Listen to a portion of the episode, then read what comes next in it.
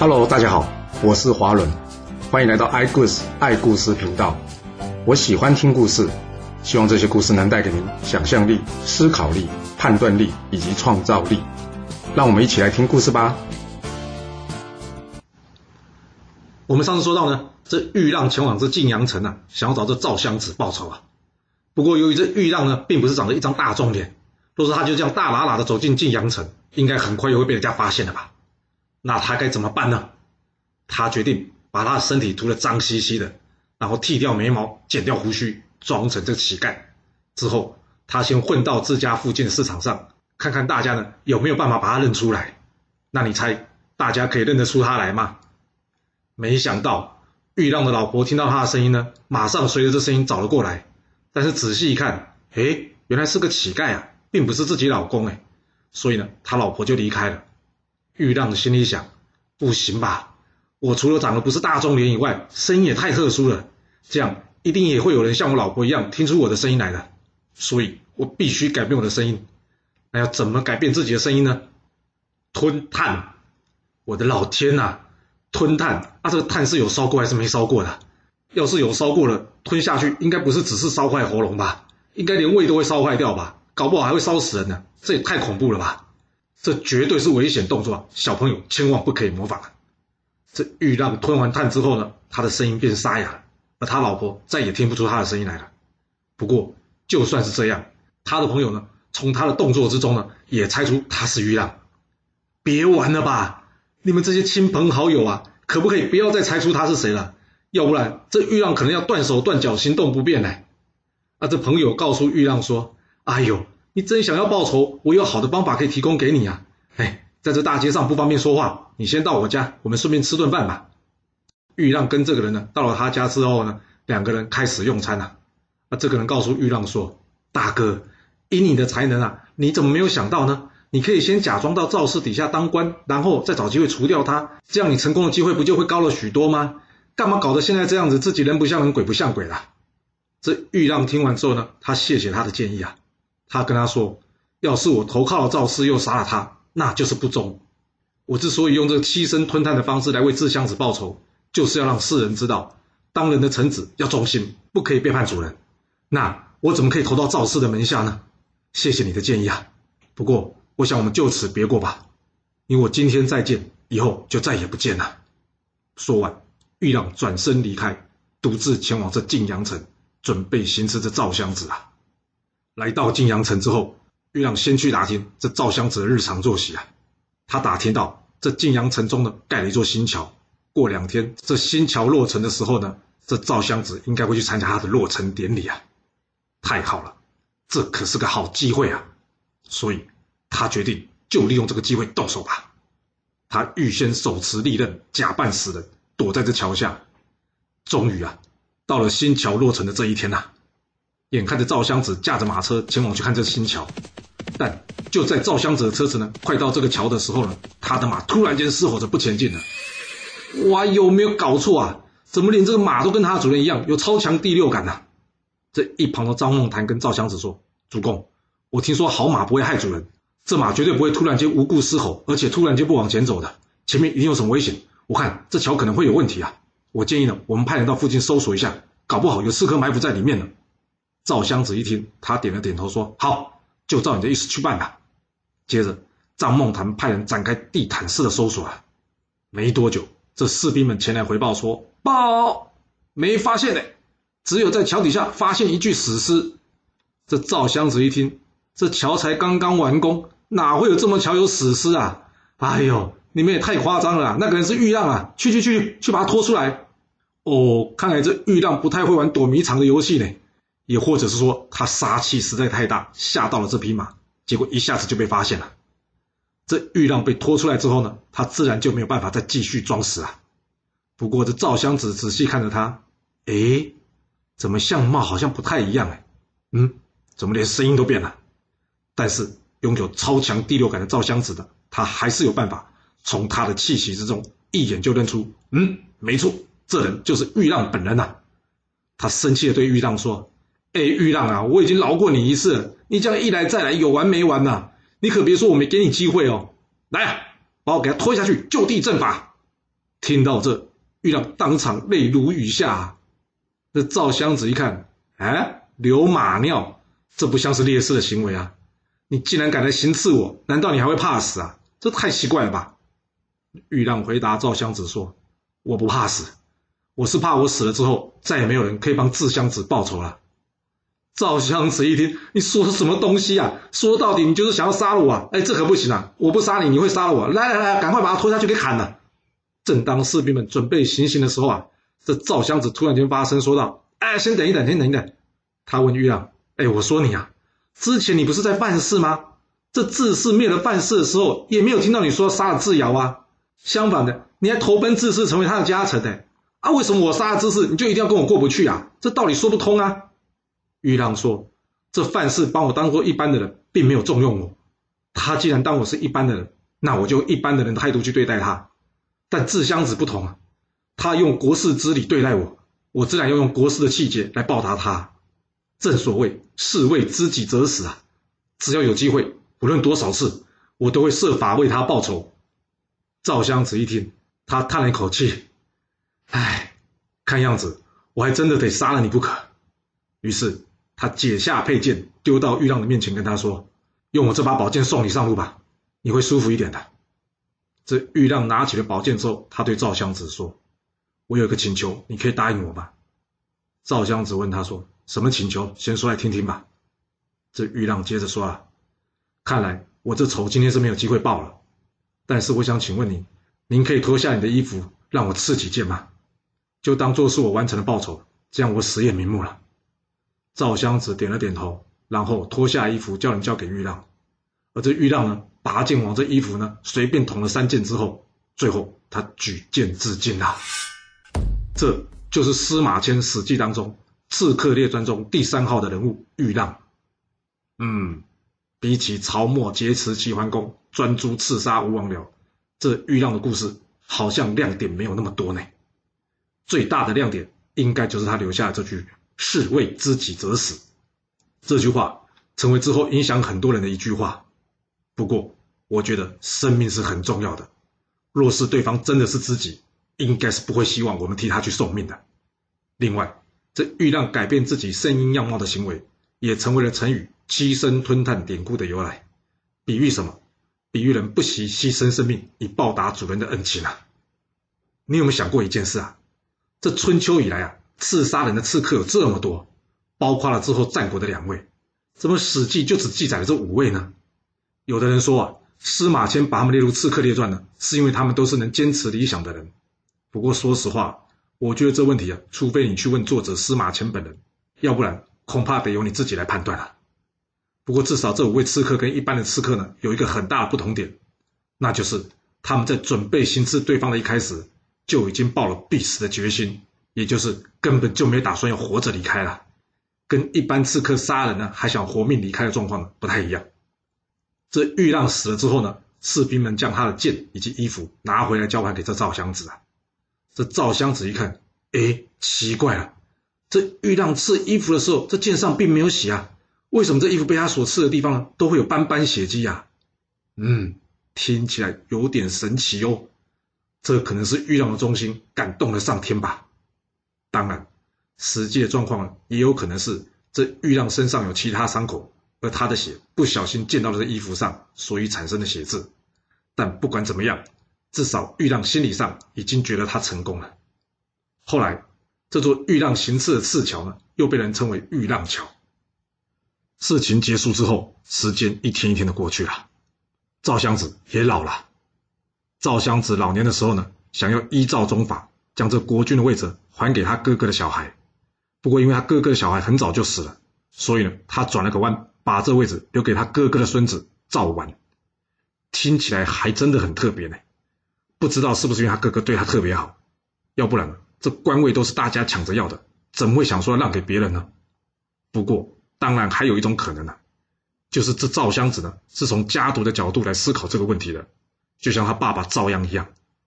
赵鞅之所以选择将官位传给他，就是因为在这样的乱世之中，若是选错了接班人了，很可能整个家族都会灭亡。为了整个家族延续的考虑啊，所以他只能传位给最有能力的人了。因为啊，虽然韩魏才刚刚与赵氏联手灭了智氏，但是政坛上可没有永远的朋友啊。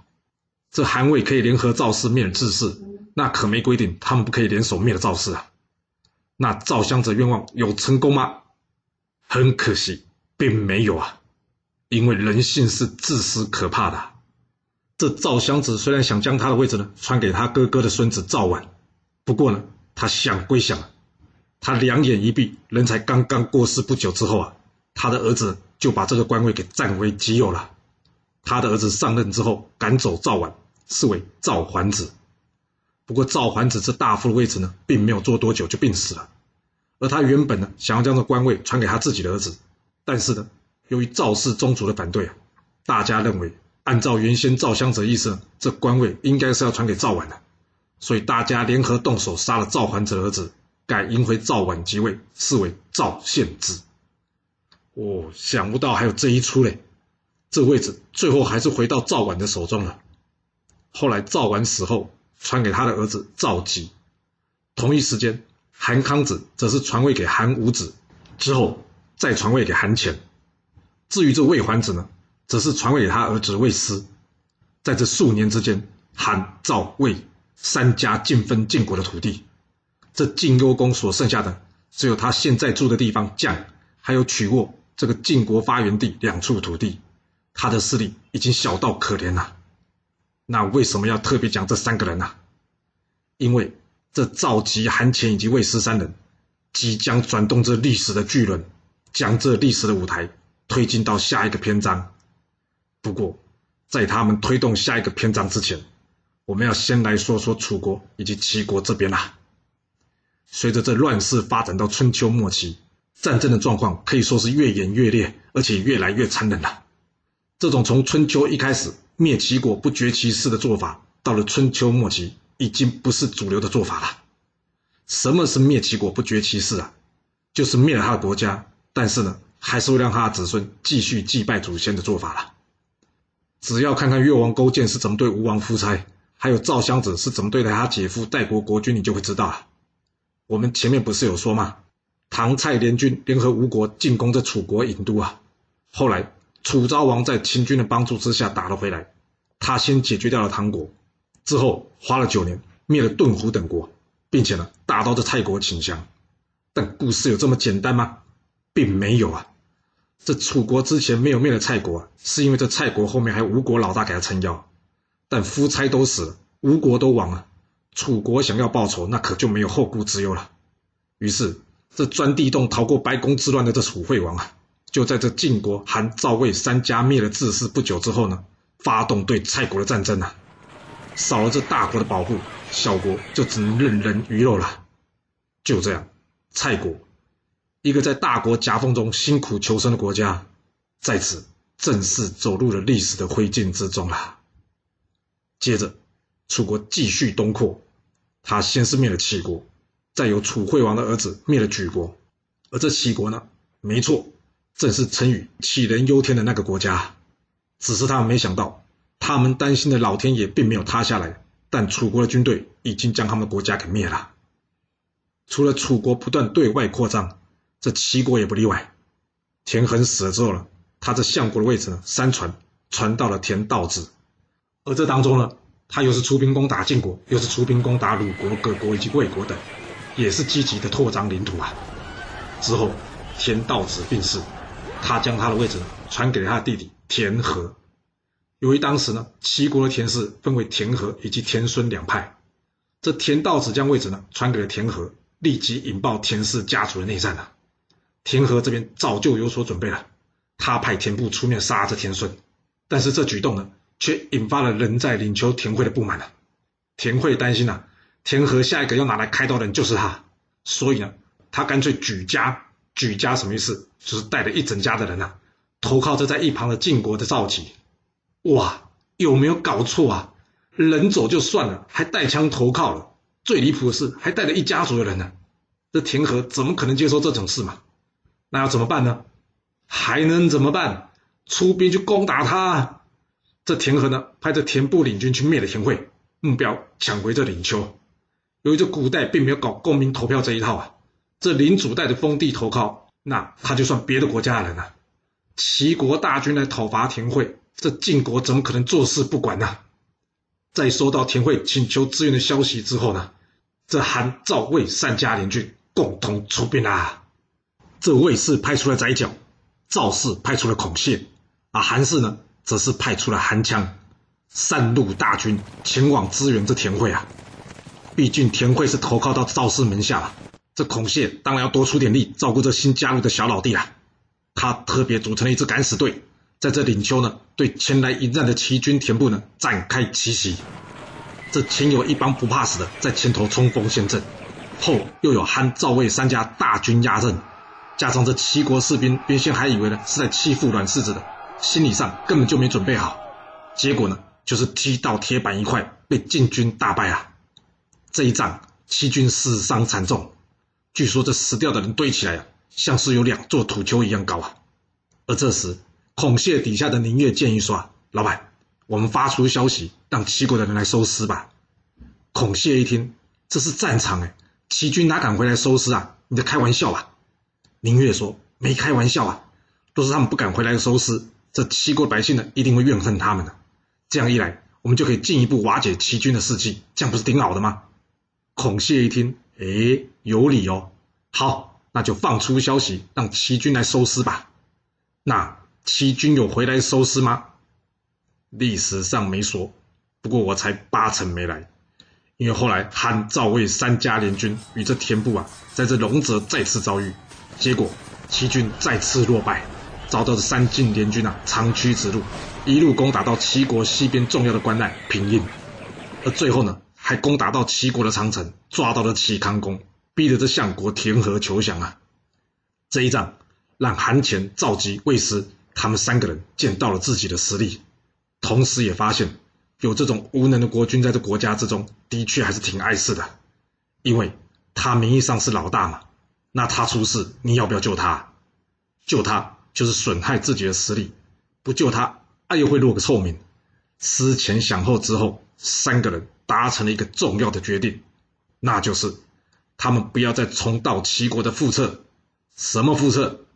就是这齐国田氏，纵使把握着齐国的大权，但是呢，他还是要尊奉这个齐康公，就像他们自己也要尊奉晋国的国君一样。他们三人决定了，干脆自己做国君呐，也就是自己做老大的意思啦。那要怎么做呢？他们决定了，要请这齐康公来帮个小忙，就是请齐康公跟着他们一起呢，去见一下这周天子，并且呢。利用他齐国国君的身份呢，帮他向这周威烈王请示。请示什么？就是请周威烈王承认韩、赵、魏三家将由卿大夫变成诸侯了，而这领地呢，直接换成了国土，正式分割掉这晋国。按理说，要是你是周威烈王，你会同意这种事吗？要是今天可以同意卿大夫们取代他们的老大，也就是诸侯，那明天。这些诸侯会不会也想取代周天子啊？这种事能答应吗？哎，没想到这周威烈王还真的答应了嘞。虽然都说周威烈王是迫于形势无奈，只好顺水推舟同意这件事，但是就不知道当初这韩虔、赵姬、魏师三个人究竟是用什么威胁利诱的手段，逼着周威烈王就范还有，他们为什么要带上齐康公去游说？这点也没给个交代。但不管怎么说啊，反正周威烈王他就是答应了。公元前四百零三年，周威烈王二十三年，九鼎声响，周威烈王正式承认韩虔、赵姬、魏师三人与晋侯并列为侯，而这三人终于成功的瓜分了晋国，分别成为了韩国的韩景侯、赵国的赵烈侯以及魏国的魏文侯。史称三家分晋，而这韩赵魏三国因为是从晋国分出来的，所以又称为三晋。附带一提啊，这齐国田和看到三家分晋，周天子无力管理之后，他也有样学样，在魏文侯的协助下，他也要求周天子册封他为诸侯。从齐桓公时收留陈公子田完，经过传位实事之后，传到田和，田氏正式取代姜氏。统领齐国，史称田氏代齐。田和受封之后呢，是为齐太公，又称为田齐，用来区别之前姜太公姜子牙的姜齐。这齐太公呢，最后将这原先齐国的国君齐康公呢，流放到这海岛上，让他老死在那。在司马光《资治通鉴》的记载之下，这历史的巨人，在历经了三百多年的春秋乱世之后，由三家分晋的事件开启，终于再次开始往前推进，推往这历史上文化思想最光辉的诸子百家争鸣的年代，推往这布衣可以成为倾向，也就是平民可以快速翻身的年代，同时，也是兵荒马乱、战火不停的年代。史称战国时代。由于贵族的没落，贵族们为了讨生活，所以呢，开始将他的学问交给这些平民，让这些王冠之学让平民可以学习，布衣倾向成为一种可能。加上战争的频繁，各个国家改革自己的税制，土地私有制度逐渐形成，战争越来越频繁。而春秋与战国最大的分野是什么呢？